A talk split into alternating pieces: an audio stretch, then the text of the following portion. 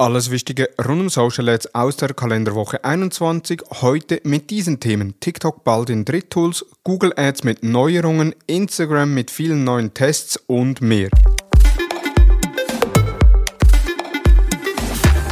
Hallo und herzlich willkommen zu Digital Marketing Upgrade, präsentiert von der Hutter Consult. Mein Name ist Thomas Besman.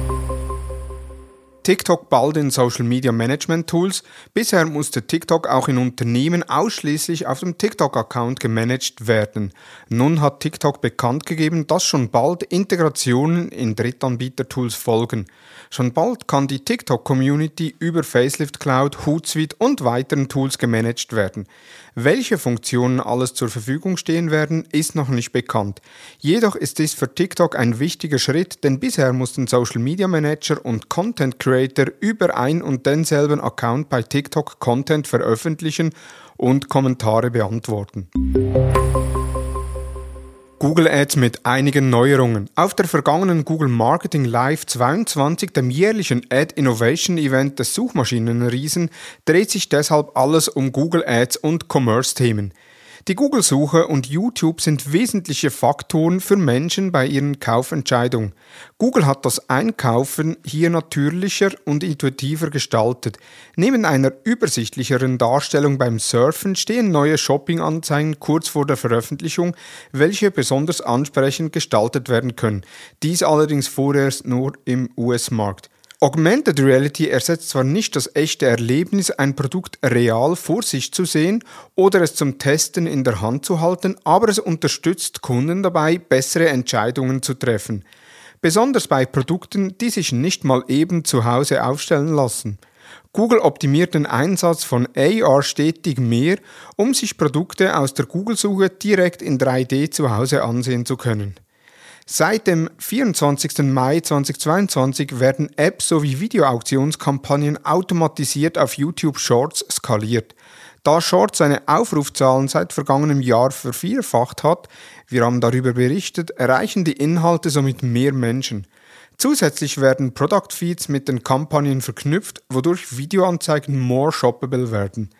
Das Fachwissen der Marketer ist natürlich die Grundlage für gute Ergebnisse. Doch erst die Kombination davon mit Daten und Automatisierungen schaffen einen effizienten Ablauf, der wirkliches Wachstum ermöglicht. Google Performance Max Kampagnen sind für ihre Leistungsstärke bekannt und werden durch fünf neue praktische Features unterstützt.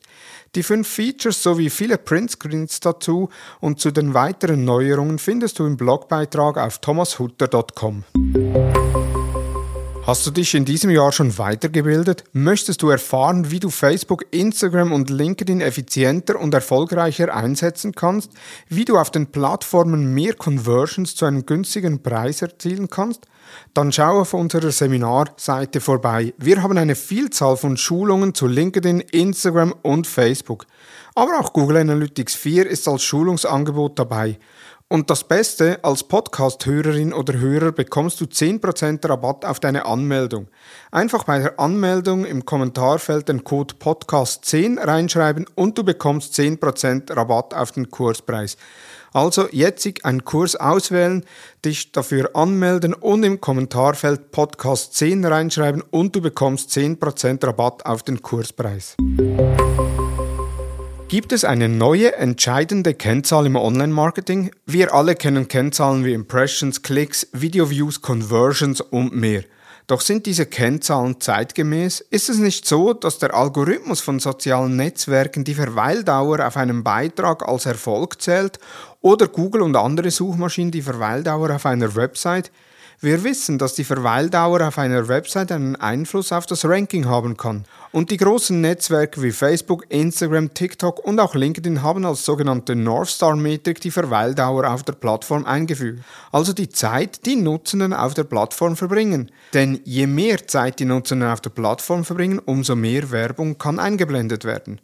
Weshalb nicht auch im eigenen Unternehmen auf diese Kennzahl hin optimieren, also sich zum Ziel setzen, dass sich Nutzende entweder möglichst lange sich mit den eigenen Beiträgen beschäftigen oder sich die Inhalte der Website möglichst lang anschauen. Zwar hat die Kennzahl auf den ersten Blick keinen oder wenig Einfluss bei Unternehmen auf die betriebswirtschaftlichen Ziele wie den Umsatz, außer man verkauft Werbeplätze auf der eigenen Website, doch auf den zweiten Blick ist die Kennzahl sehr spannend, denn wenn die Beiträge länger angeschaut werden, ist das auch im Interesse der Plattformen, weshalb diese die Beiträge auch an mehr Personen ausliefern und auf der Webseite fast ähnlich mit Google und Co. Wenn die Verweildauer hoch ist, wird auch das Ranking der Seite steigen, muss nicht, aber hat einen Einfluss darauf. Und dadurch wird auch die Reichweite der Beiträge bzw. die Anzahl Besucher auf der Website kostenlos oder mehr oder weniger kostenlos gesteigert. Deshalb, und das finde ich, ist die Verweildauer nicht nur eine spannende Metrik für Social-Media-Plattformen, sondern auch für Unternehmen, ob die Verweildauer auf Beiträgen, die Watchtime in Videos oder die Verweildauer auf Websites. Inspiriert dazu wurde ich vom Beitrag auf omr.com, den Link habe ich euch in den Show Notes eingefügt. Weitere News in der Übersicht. Instagram testet, dass Nutzerinnen und Nutzer die Anzahl Follower auf dem eigenen Profil ausblenden können. Was bei Beiträgen bereits möglich ist, wird nun auch auf Profilebene getestet.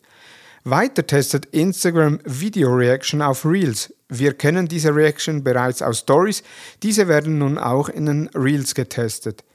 TikTok testet ein Lead-Formular direkt in der App. Was wir von Facebook, Instagram und LinkedIn schon kennen, wird nun auch bei TikTok getestet. Und nochmals zu Instagram. Auf Twitter sind Screenshots aufgetaucht, dass wohl Instagram an einer Repost-Funktion von Feed-Inhalten arbeitet. Was bisher nur über Dritttools möglich war, soll sehr wahrscheinlich bald in Instagram möglich sein. Das waren die News der letzten Woche. In den Show Notes sind alle Quellen nochmals verlinkt. Wir hören uns am nächsten Montag mit den Social Advertising News. Nun wünsche ich dir einen erfolgreichen Wochenstart. Vielen Dank fürs Zuhören und tschüss.